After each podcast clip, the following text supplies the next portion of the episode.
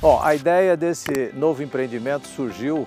principalmente baseado na iniciativa dos meus filhos, porque afinal de contas a nossa história em Presidente Prudente começou, na verdade, já há 46 anos, janeiro de 1976. É, por aquela ocasião, claro que a, a nossa ortopedia era ainda bastante precária e a evolução foi surgindo naturalmente, sendo que ao redor de 1980, já interessado no, na evolução da cirurgia do joelho,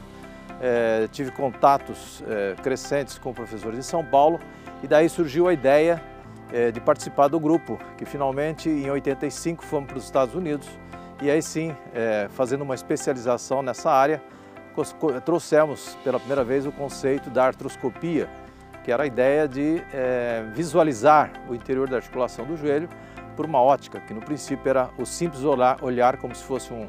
um, um microscópio, mas que depois evoluiu com a, o advento das pequenas câmeras, que é o que usamos até hoje. Esse processo é, foi bastante é, importante, revolucionou e, e, com isso surgiu evolução bastante acentuada nessa parte da cirurgia de joelho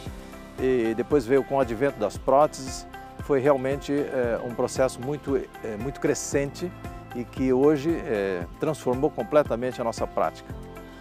E é claro que com a ideia desse, desse novo empreendimento, nós esperamos que esse, esse progresso continue